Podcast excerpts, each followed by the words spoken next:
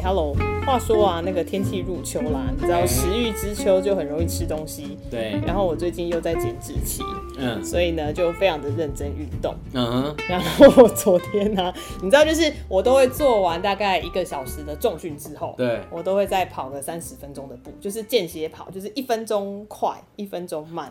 所以这样子，这样子是呃运动运动运多久啊？哎、欸，一次大概通常都是一。可能九十八九十分钟到，就是大概一百分钟左右，就是重训是前面。我的天哪，好长的时间哦！然后后面主要是晚上。对，因为我就上班族，我也就只有晚上，我六日都在看戏啊，所以就平日晚上。天哪！就是认真的想要把我的体脂肪给减下来，不然现在还是一颗泡芙。从圆形的泡芙变成闪电泡芙啦，有没有？可是你晚上你晚上运动完，你不会觉得很很饿吗？还好，我都差不多，就是煮完晚下完下班，然后煮完晚餐吃饱了之后，大概九点开始运动，oh. 然后运动大概到十一点，然后就回家，回家再休息一下，等一趟困了。哦、oh.，对，我都早上，我都早上运动，oh. 我早上玩 Switch 这样。非常的好，然后就是我昨天我昨天去健身房的时候啊，我就因为你知道运动，它那个上面就会有一台电视，你可能放 NBA 啦，嗯、或者是放旧的那种篮球赛有没有？然后我都没有在认真看，因为我就不看篮球，没有感。然后但是我就看到一支广告，嗯，然后引发了我的兴趣。是什么？就是呢，我看到了一支 Volvo 的广告，我没有要买车，嘿，我没有买车，然后但是因为那个广告女主角是桂纶镁，然后我就看了一下，然后就想说，嗯。里面有拍到一间剧院，就是红色的观众席，然后又很宽。对，我就当下就想说，怎么会有我不认得的剧院？你知道吗？台，我就想说，因为它整支广告都看起来就是在台北或者是在，反正就是在台湾拍的，他应该不会为了一个剧院特别到国外去，或者是他会不会是幕后 key 上去的？I'm not sure。嗯嗯嗯。那我想说，OK，红色的座椅，然后很宽，但是我想不起来，唯一能够想到的就是魏武营。但想说魏武营歌剧院也没有这么宽啊、嗯，那我就回来 po 脸书，就问说，请问一下，有人知道这个 剧院是哪里吗？后来才发现，哎、欸，为什么我不认得？因为我还没有去过那个地方，就是台北流行音乐中心、哦。然后就对了一下，啊，台北流行音乐中心是什么时候开幕啊？他他已经有开幕，完全不知道演唱会了，但是好像还、嗯、好像。整个的整个的节目好像还没有完全出来啊，嗯嗯，对，然后我就看到是哦，原来是北流中心，然后我就上网去查了一下，那个还有那个三百六十度的那个座位图，对，真的就是哎、欸，嗯，然后我就想说，为什么北流中心可以出借给 Volvo 拍广告啊？我没有要刻意表北流中心的意思，对，但我就想说，哎，那之之前好像，比如说歌剧院有借了，台中歌剧院有借了一个直销嘛，对，然后之前台北国家两厅院还有一个是出租给，就是是中中信吗？中信。还是哪里？中，反正就是一个长期赞助国家两厅院的一间企业，然后他后来那个他们的企业就是包场，对，其实那个时候也刚好是两厅院的休馆时间，嗯，就是应该说呃场馆是在维护时间，所以也没有跟任何的档期卡到，嗯，那出出租了给哎中华开发嘛。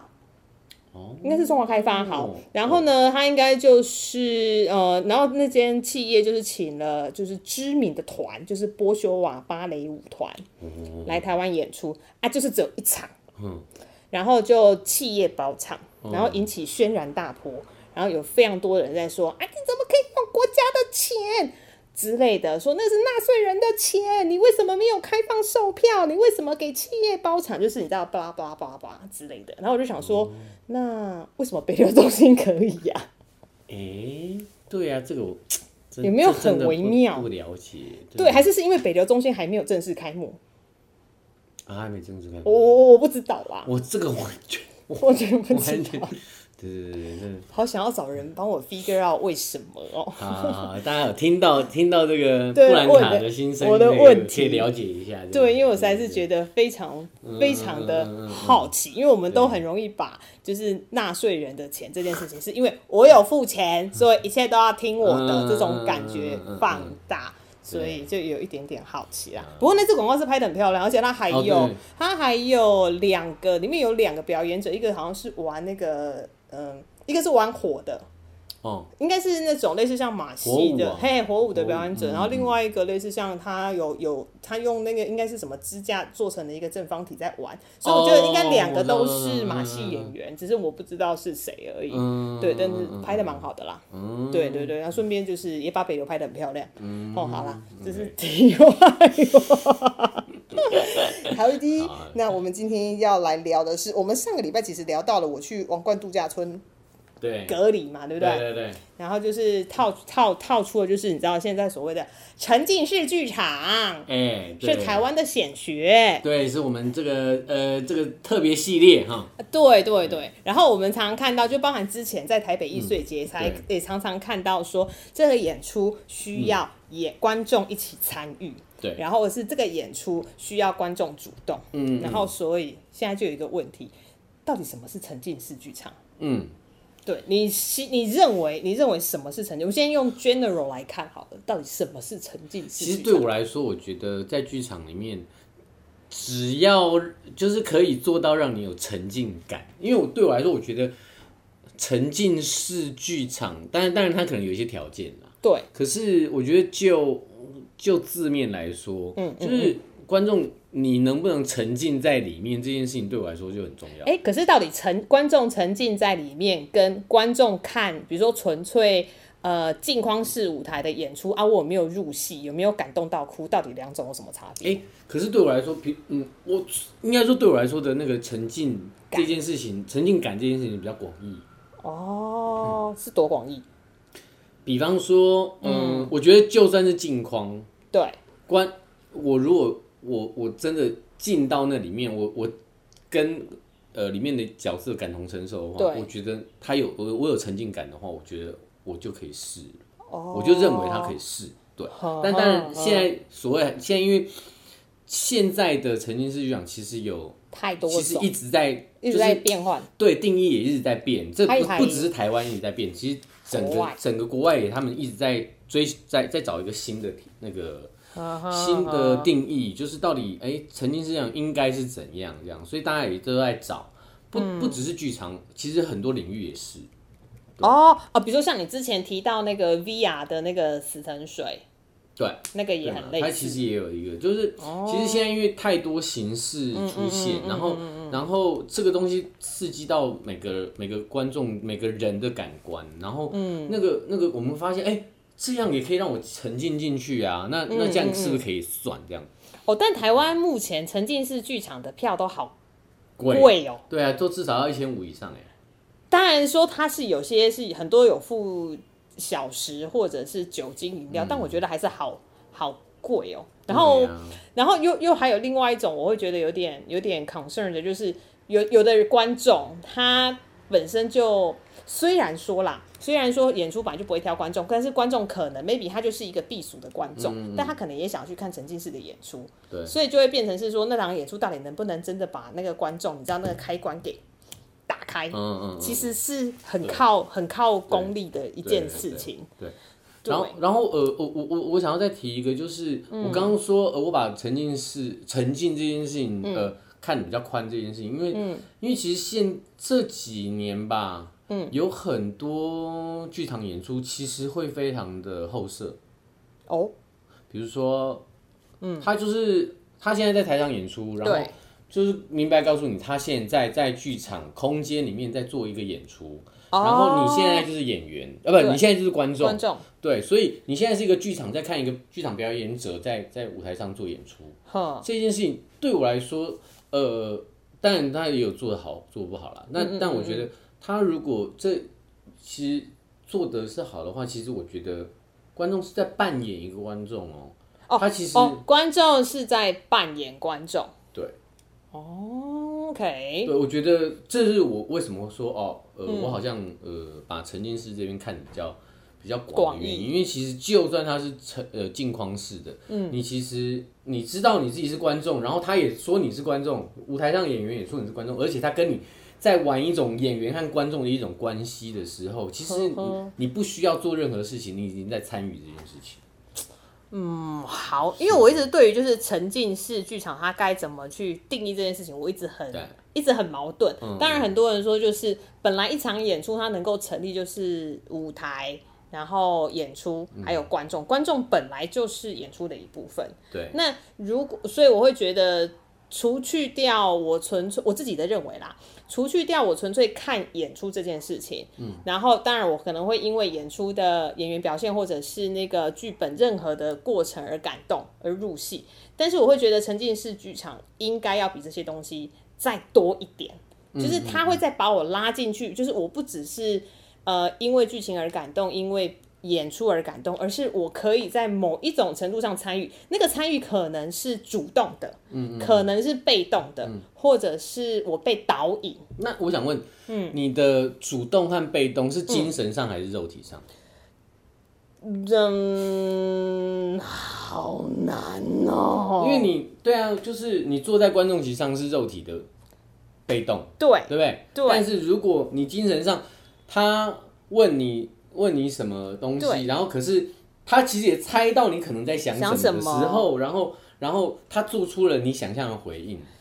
嗯，就之前参与过的经验，我会觉得需要有实质 physical，嗯，身体上的互动，嗯嗯、我觉得会比较对我自己来说啦。你、嗯、目前参与了这些场的沉浸式剧场，以及目前知道的。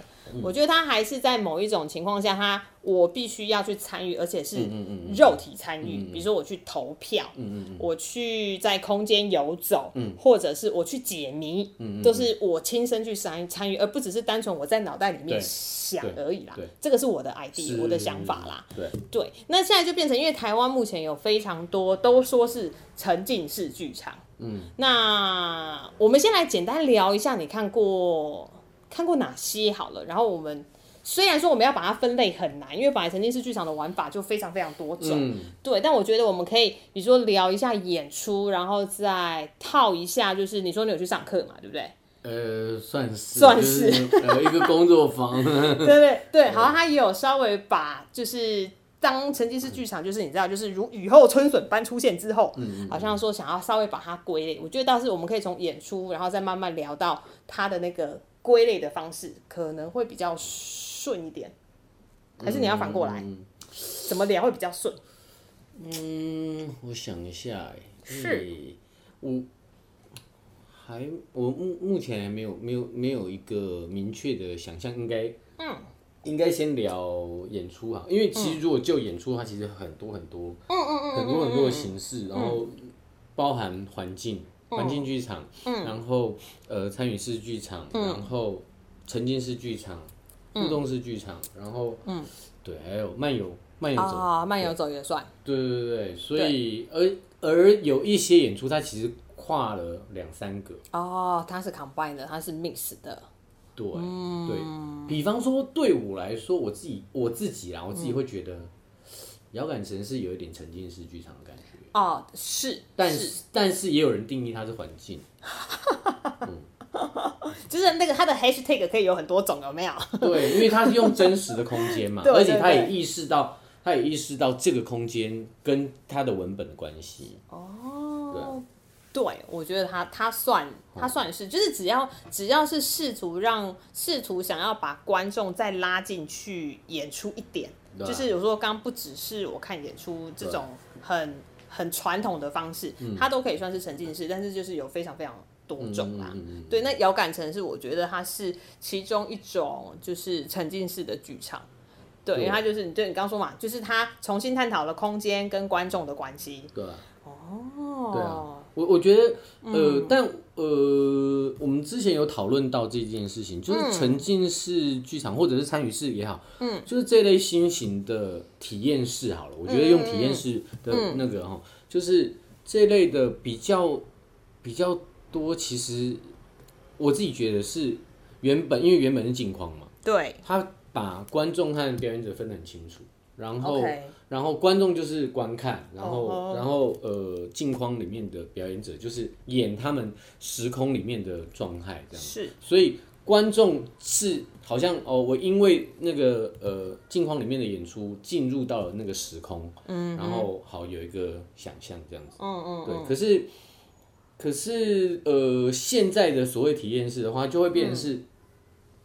我把中间的这道所谓第四面墙打打破了，嗯，然后开始跟让观众可以，好像你进入了这，你可以走到这个镜框里面，已经没有镜框这件事情，嗯哼嗯哼对，所以呃，我自己觉得啊，就是这个，嗯，他某种程度在表演上也也有很大的不同。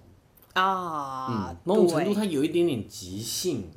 可是他又不能太即兴哦，然后就是他有时候，呃，对，因为我我我刚我刚刚说，就是我们之前其实有讨论过，就是这类体验式其实是某种程度是要给大家更自由的，对，更让观众可以更自由，就是观众所谓的自由意志去选择，对，就是可以让你可以做选择，可以好像更民主，对，更这样子。可是事实上你会进入到的状况是。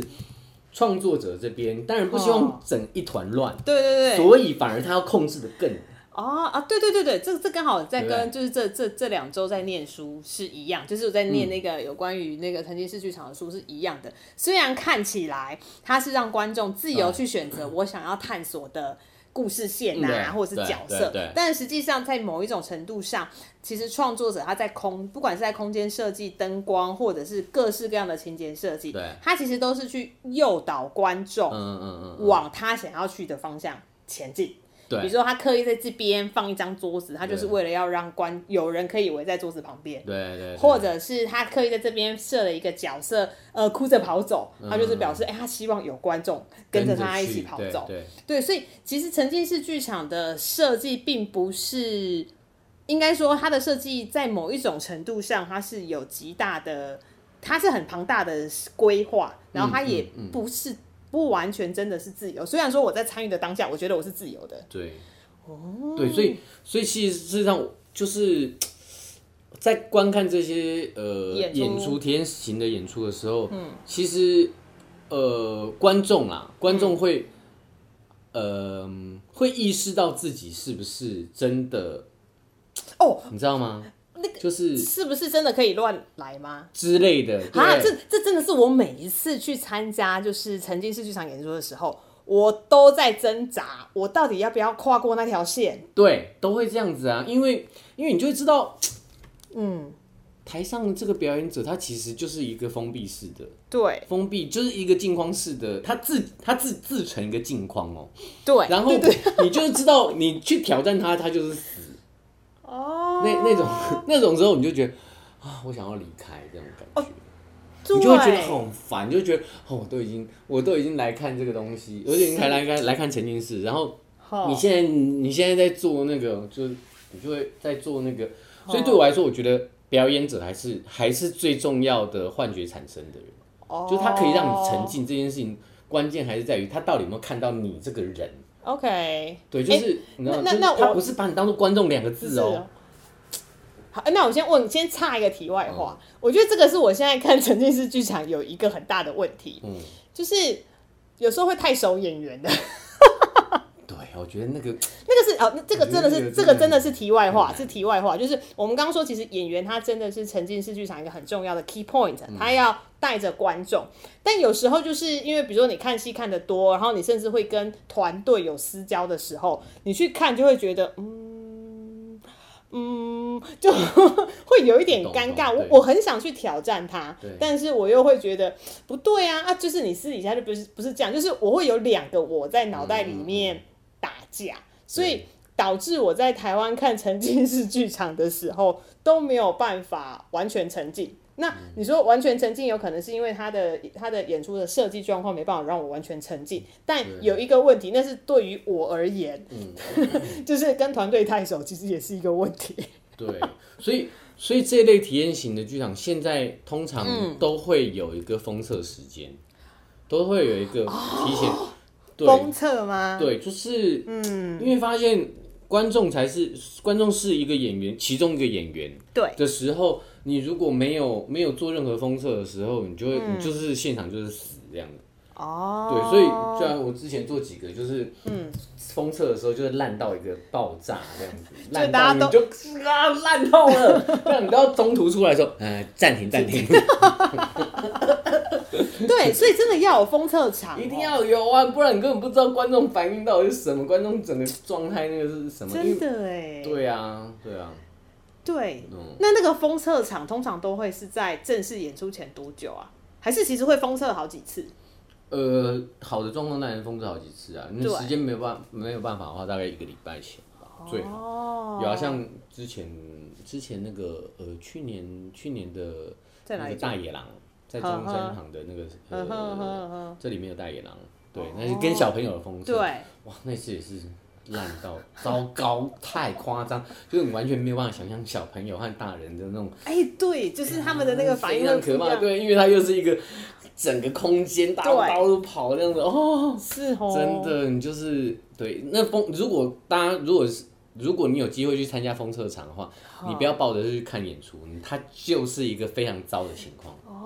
这让我想到，就是我之前还在软体公司的时候啊，就是我比如说我们每每一个软体呀、啊，就是套装软体，它在进版，对，它在进版的时候，确定要进版前，它会就是那个 QA 那一段，它会有一天的早上，哎，不，一整天，他们那一区就是围起来，没有人可以吵他，为什么？因为他那一天就是疯狂抓 bug，对，他就是疯狂就是去挑战。挑战软体的那个，比如说它的 loading，或者是它的任何行为模式，嗯嗯，对，所以他那边就是就是像是这样，他就是完全的去把那些 issue 给抓出抓出来，对，所以封测场应该也是类似的概念。啦，对啊，就是他会尽可能的去演出者会尽可，应该说别哎观众会尽可能的去挑，那你们会去挑封测的观众吗？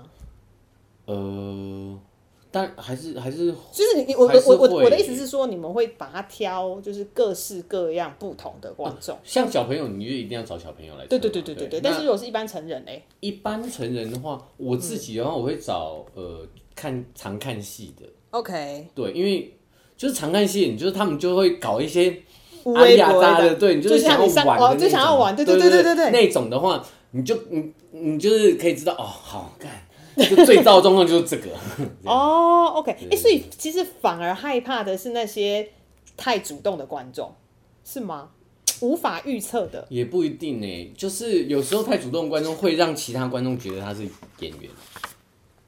哦，会，因为因为我们之前就是你参加过的那个，在我家的那个演出哦，就是有一就是那你那一场之后我们就大改这样哦，然后就就后来就是有一个。嗯呃，那个那个演出叫重新设定，就是十五个观众在我家，然后然后就是要找一个，就是为什么会有人死掉？对对对对对，一个凶杀案，对对对对那种概念。那其实那个那个演出，那个演出我们所有的演员都没有剧本，我们所有都是把那个角色的那个背景完成而已。OK OK，那时想要玩做一个就是没有现场剧本，直接跟直接跟观众做一个现场的。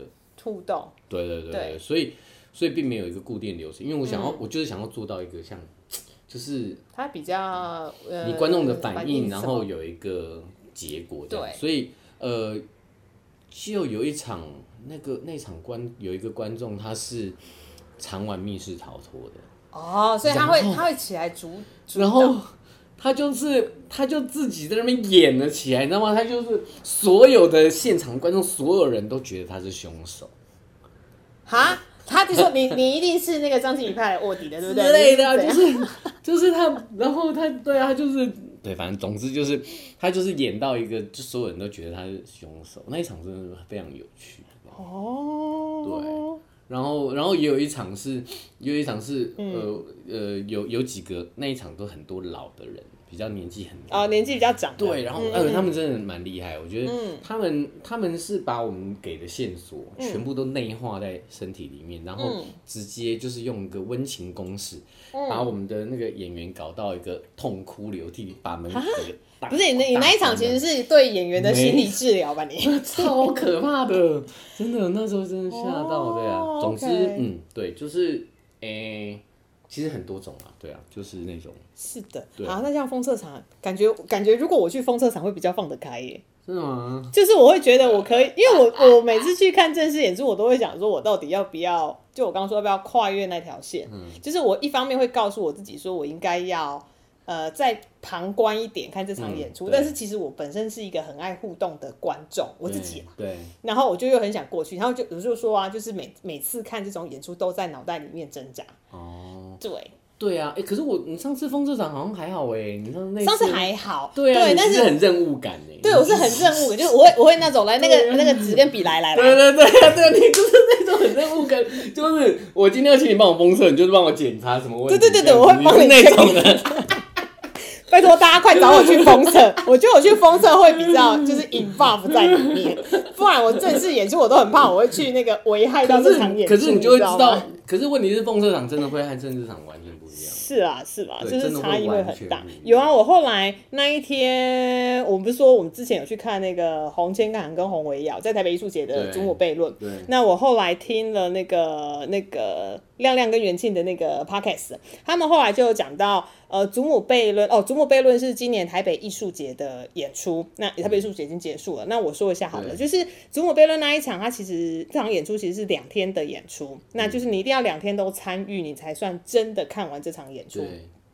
那实际上的呃演出形式，大家可以上网看一下，因为还蛮多评论有写。嗯、那我的意思是说，我在亮亮跟元庆的 podcast 里面有提有听到说，其实他们在呃应该是彩排，反正你就可以把它想成是封测。嗯、彩排之后，其实大改了非常多，对，大改超多。然后那时候连戏剧顾问汪汪汪俊彦也都跳进来说，其实有很多东西要去。要去瞧啦，对，啊、对，所以我们实际上观众正式买票进进场的观众看到的祖母悖论，跟他们当初预想应该要长成怎样的祖母悖论，其实几乎已经大改了一半以上。嗯嗯嗯，嗯对，所以封测场还是它真的是必须，然后当然是如果你能够有。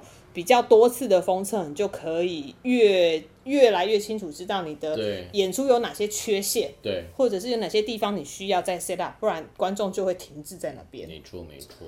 哦。它真的是一个非常困难的议题呢。嗯，没错。对，导致我们聊到现在似乎已经聊了三十分钟。现在没有啦，现在才二十六分钟。真的吗？我一直以为才三，一句三十。你知道，我现在一直都很害怕时间。对，好，没关系。那我们回到那个，就是刚刚其实我们提到的几场演出，包含遥感城市，还有就是祖母悖论。那其实刚好这最近最近也有还蛮多场沉浸式剧场的演出。有啊，像我之前看那个六月，嗯、然后六月是是算算是沉浸式。六月哦，OK，是你说的那个在在万万呃万福是万福在南港车站的一个酒店酒店，对，二十二楼。哎、欸，他现在还有演吗？没有啊，演完了。哦，OK OK OK，因为他每每一场观众才十几个。哎、欸，我觉得好像这这几年的沉浸式剧场还有好几个都在酒店呢。为什么？这几可我觉得应应该应该是这一年吧，还是没有啊？比如说我之前，比如说之前河床他在台南，就跟台南的某一个饭店去做开房间，应该是跟观光人数变少有关吧？会不会？嗯，我觉得不，我觉得不是哎，因为像之前惊惊喜制造做的那个大饭店，维勋维勋大饭店还是明治大饭店？对，不确定名字。嗯，他也是在酒店。那他当然就对，对当然他也会跟那个呃酒店做合作啦。嗯，嗯嗯，对，这是一个。然后在酒店，然后这这一两个月我有看到一个类似的，嗯，但是不是惊喜制造，他也是在酒店，就是演员有文林文颖啊、顾永言的那一个，就是六月啊，啊就是六，那哎，啊就是六，好，那就是那个，对啊。那还有还我还想到一个是。呃，河床，但河床算是沉浸式吗？也不完全。河床开房间嘛？对，河床之前的开房间其实是跟台南的，的开房间，它是看创作者决定内容吧。就是不同的开房间是一个系列嘛，艺术节嘛，对，然后它有不同的创作者做里面的节目，哦，所以你每一你你你每一个每一档你看到的戏的内容都不一样，对对对，谁是创作者，他想要做的内容是什么，他不一定是那个哦，OK OK，只是他只是只是明确那个东西就是 OK，这是在饭店酒呃饭店里面的房间，然后只有一个观众是这样，OK OK，所以说哦，所以那应该就是目前看到的就是两。两档会是在饭店，我觉得会不会是应该好饭店，因为他们的场地什么都差不多 set up 好，就有如果你刚好你做的演出跟饭店有关系，好像就对对对对，因为空间还是很重要的嘛。沉浸式剧场的空间。微醺大饭店应该就是因为就是他用饭店那个，但六月的话，我觉得其实有我自己觉得有一点点没有跟直没有跟直接饭店直接关系。哦、嗯、，OK，对，因为他其中有一幕就是呃。顾勇演的那一段，他就是他妈妈，他其实他他是这样，他整个故事分成哦，我觉得六月还蛮有趣的啦，嗯嗯嗯，就是六月的那个呃那个剧本，我觉得非常有意思，就是他整个整个戏呢就是一个塔罗牌，哦哦，OK，对，然后呢，你呢在进场的之前，你就要抽牌，好。你就要抽牌，这抽一一场多少观众？十，好像十八个。十八个，好。对，所以你就有十八个剧情哦。哦，好，请继续。对，然后应该说十八种组合，它会有它会有三个房间。对，星星、月亮、太阳三个房间。然后然后你抽了房间之后呢，你又要再抽六张呃顺序六六张六张独呃属于你个人的牌。OK。对，然后你抽了。抽了之后呢，你就决定了哪一个，你先从哪一个房间开始探索，然后，所以他会像是把十八个观众分群吗？会分群，所以它分成三个房间嘛，星星、月亮、太阳，星星、月亮、太阳，然后就是六个人，六个人一组，对。对，然后我我的话，我就是先被分在那个呃月亮房，OK，呃，哎。月亮房吗？月亮啊，对对，对，月亮房。那、oh, 啊、月亮房就是吴永元，就是他演妈妈这样子。对。他妈妈和女儿的关系这样子。嗯哼嗯对，然后可是他他整个呃背景是一个平行时空的概念哦，平行时空。三个房间平行时空。呃，就是那怎么说呢？嗯嗯。三个房间平行了，呃，你可以这么说，应该应该说，因为你的你你三个房间，你抽了三个房间嘛，对，而且你你抽，刚刚不是说你你你你有顺序嘛，对，所以你在参与过程中，你会因为你的顺序不同，然后然后你会进到，比如说你星星房啊，对，星星房它有好像应该超过三间以上，可能有六间，所以呢。你你进到不同的星星房，因为你你六刚刚说的六个六张牌，你要抽其中一张，对，然后你就要进到其中一张的星星房里面，哦，然后所以你整个故事会因为这样的不同的诠释，整个会变成一个全新的组合，就对，对，全新的组合。那全新的组合就是你这一天所得到的一个算是命运，或者是算是一个顺序。所以它星星、月亮、太阳的房间都各有多间。星星对，对不呃月呃月亮和太阳只有一间，但是六个人都是六个人一起看。哦。然后但是可是到了星星房的时候，你就是要拆散出去，你都一个人探探索。哦，OK OK。对，然后那所以但但其实是每一个观众星星、月亮、太阳三个房间都会去，只是星星房不一定会去哪一个就对了，是这样吗？呃，每一个观众呃对对对，只是星星房是哪一间不知道。他会依照你的那个个人牌来决定，哦、对，okay、对，像像，然后呃，他有趣的是，他总共只有四个角色，就是呃，嗯、男人，对，和呃妈妈，妈妈还有女儿。哦、可是这个男人呢，同时又可能是妈妈的丈夫，对，也同时是女儿的爸爸，OK，也同时是女儿的男朋友。哦，但你这样这样只有三个角色啊，男人、妈妈跟女儿，还差一个，对，还有一个就是兔子。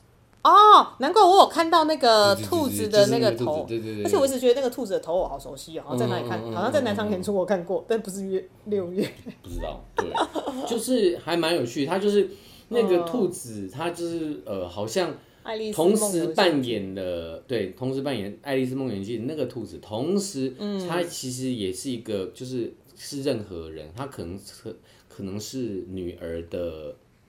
女儿的男朋友，对或者是女儿的父亲，对对对，哦、其实有一点是男人和兔子的一个混合。哎、欸，那你有记得六月他的剧本是谁写的吗？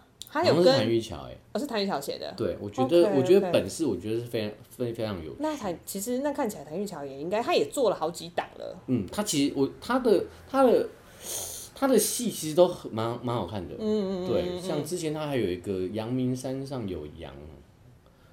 这个还有一个二楼的房间。哦，真的哦，所以他就是一直都在挑战新的空间。嗯，算是他就是嗯，嗯，我觉得他算是一个异类。嗯，真真的，我觉得。呃，就一个对，蛮蛮蛮蛮厉害的一个，是哦，对，那这样其实蛮有趣的，因为我一之前最之前，因为我有去看惊喜制造的那个微醺大饭店，嗯，它就是比较偏单一条线的那个故事方式，哦，然后呃那时候会觉得他觉得他可以再做更多，嗯，因为他就是单一条线，就是我还是再去看一场演出，然后有皇后，有王子，有。有有有有有有有国王之类的，但是那一条线是那条故事线是还蛮明显的，嗯，对。但是刚刚从顶从那边听起来，六月的那条故事线其实是它真的是有非常非常多的分支，对，可以。它它其实本来的剧本就是写六六个。哦，对，然后可是因为不同的组合，嗯嗯，你就你其实你自己有不同的诠释。像我好想问他们在创作这种东西的时候，他的你知道他的那个剧本是不是要很大一张啊？然后就是铺满地板有没有？然后他要去画那个画那个支线图啊？对，这个就不知道。但但我我觉得那个看六月过程，整个过程你就是像，因为你前面在抽牌嘛，对，你进场之后就像解牌。哦，OK，啊你那你整个的体验长度多长？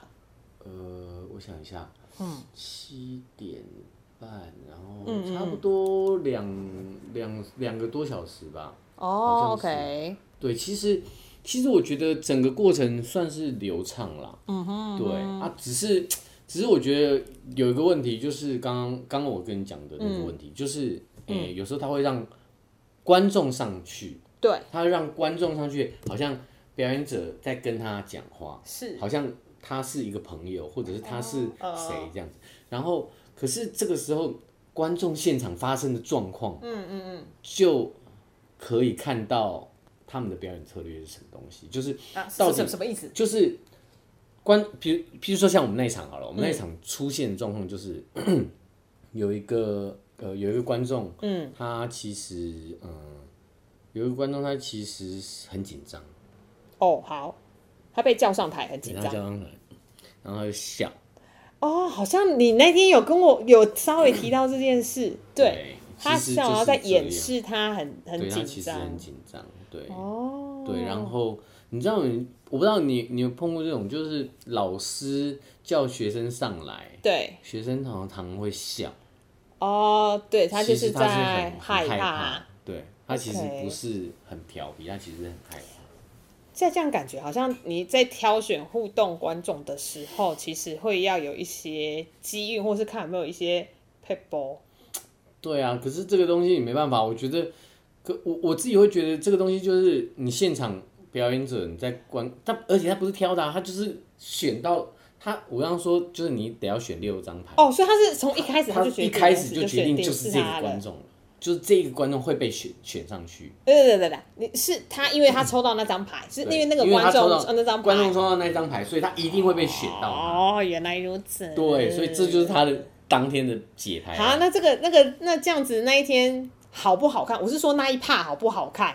就真的差很多哎。很多啊，因为你这个时候你就看到哦，这个这个表演者没有在没有在听这个，嗯，对啊，没有在。没有跟这个观众有真实的关系，哦，这样好难哦。对啊，那那个东西我就觉得啊，很可惜。对啊，因为那一 part 就是真的会让观、啊、会，就是你被挑到的那个人，他其实会会决定那一 part 好不好看。嗯、然后就是这让我想到另外一件事，就是哎，刚好可以用这件事情做结尾。虽然说它跟沉浸式没关系，哦、就是有一年的踢法。嗯，有一年踢那那那档不是沉浸式的演出啦，对，有一年的踢法，嗯、然后那档演出叫做断舍离的什么什么什么什么，我忘记了，什么东西啊？对，然后他就是他在实验剧场，嗯、然后实验剧场里面就是非常非常多的纸箱，对，然后纸箱里面可能就有各式各样的东西，可能有台灯，有杂物，有什么的。实验剧场满满都是纸箱，他没有座位。哦，对，然后进去之后，他就在讲一个，反正就是有一个男的，他就在讲他的故事，比如说他的爱情故事或什么之类。其实那演出非常的好看，因为观众就没有座位嘛，嗯、你就是呃。当然，就是实验剧场里面有非常非常多可以做的地方，但全部都是纸箱。我想说，到底两厅院花了多少时间找那一堆纸箱，要把实验剧场给填满？好，然后它其实里面中间就有一个桥段，它是要找观众互动的。嗯、那我我很幸运的，我那一场被就是被被被选到是我。然后后来呢，就是大概是因为小的不懂得害羞，然后我是一个很爱互动的人，然后导致演完之后，就是整个演出之后，有观众跑来问我说：“你不是套好的吗？”然后说不是不是不是，我没有套，但是我的确是想说，哎、欸，因为我在演出在进进场之前，我就知道这场演出里面是一堆纸箱，没有位置可以坐，所以我就把我的包包都寄物了。对，因为我就我就是要进去翻箱倒柜看东西在哪里的，我啦，我的预期心理。对，然后连兰桂老师，因为我跟兰桂老师同一场，他说：“你当初真的没有被 C 吗？”我说：“ 没有，没有。”因为兰桂老师说，想说他选到我会不会是因为就是比如说两厅院的人有跟他说这个观众他很好 Q 之类的，所以选我，但其实都不是。然后变演完之后，还有其他的观众跑来，就好几个哦，来问我说：“你不是被你不是？”我说：“就我想我刚刚说的那个观众就是像这样的状况，但但但。”对，他不是被塞的，对，但是所有人都问他，你是不是演员？对对对，就会就会卡住，然后然后后来因为我妹跟我看不同场，嗯、她看了另外一场之后，她就说那一段她因为我我那一天唱看看完演出之后回来跟她 share，那她看隔天场，但因为隔天场那个观众他可能英文比较没有那么流利，所以当表演者在跟他对话的时候，他就会比较顿住，就是没有那么的流畅，所以的确。在观众的那个就是选择上面，如果你真的有有桥段是跟观众相关的话，那个真的很很运气呀。真的没有错。对，然后我决定要把这个故事拿去投那个两厅院的那个投稿。听说那个如果如果哎、欸，他们好像现在在争那个两厅院现在在争那个什么呃，类似是踢法的回忆，然后好像他会选，他会票选还是怎样选全前几个。然后会送你二零二一年的踢法全系列的票。他接不接受 Podcast？我不知道。听完这个就算是了吧。对，但我那那一次经验实在是太好，什么时候截止啊？哎、欸，要上两厅院系统，要上两厅院的那个脸书看，他现在在争这件事情、啊哦。会不会听到这个时候，其实我们已经？I don't know，哎、欸，我不知道。好，反正就是就是这样，就是讨论到观众。好，好，但那应该我们差不多先用这个当结尾，然后我们可以下一集再继续继续聊沉浸式剧场，因为这东西实在是太多可以聊啦。好了，先这样子啦，拜拜。拜拜。